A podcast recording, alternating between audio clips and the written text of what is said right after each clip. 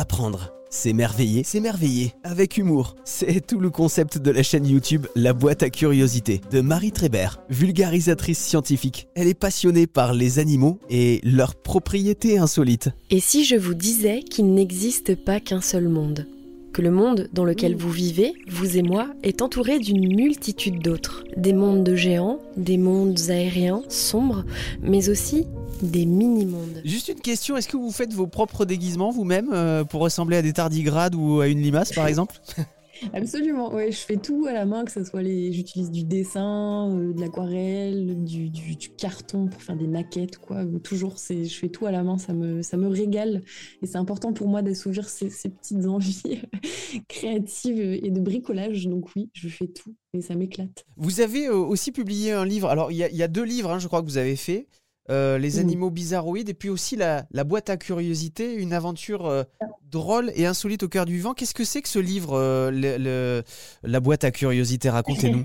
c'est un livre un peu spécial, très cher à mon cœur. en fait, c'était, ça diffère un petit peu de la rousse, où la rousse, c'était plus, ils avaient déjà une, idée et on a collaboré sur une idée qu'ils avaient de base.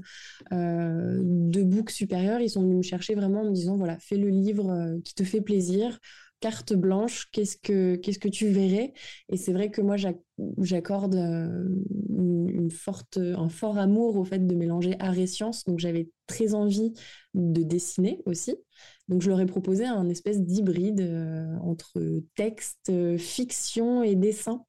Et donc, en fait, je reprends un petit peu mon personnage de Marie qui est un peu naïve et blasée de son quotidien et qui ouvre une espèce de boîte qui incarne en fait une espèce de petite boîte de Pandore de, la curiosité mmh. et qui, quand elle va l'ouvrir, euh, va se lancer dans une aventure où plus elle va découvrir des choses, plus elle va avoir envie d'en découvrir d'autres. Par contre, jusqu'à quel point et est-ce que la curiosité finalement est un vilain défaut ou pas? En tout cas, c'est une aventure voilà insolite. c'est une première découverte des sciences naturelles. C'est un peu plus jeunesse que que le Larousse. Et, euh, voilà, je suis très contente parce que je me suis vraiment éclatée à le faire. Et, euh, debout que euh, on a fait ça tous ensemble aussi. il y avait un aspect très créatif c'était voilà, c'était juste super de faire ça comme ça. Ouais, légèreté, humour, mais aussi quand même explication scientifique hein, dedans. Tout à fait, bah toujours. Hein. Euh, on peut regarder la bibliographie à la fin. C'est tout ce que je dis repose toujours sur une source. Euh, j'essaye de remonter à des papiers euh, primaires, à des articles scientifiques. Je me casse la tête là-dessus parce que c'est super important pour moi d'offrir un contenu fiable et, et bien sourcé au lecteur.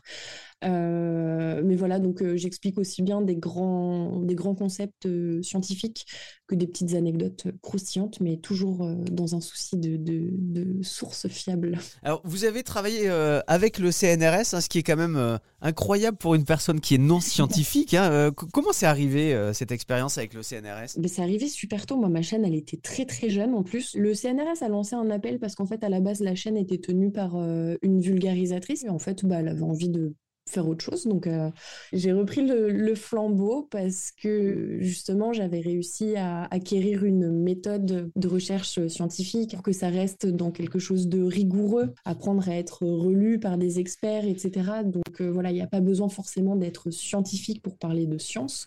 En revanche, ça demande beaucoup de rigueur et de méthode et ça, c'est quelque chose qui va s'acquérir au fil du temps. Un contenu fiable, vulgarisé, simplifié et avec humour. C'est ça la boîte à curiosité. Et c'est sur YouTube. Je vous conseille d'aller voir les vidéos, c'est super.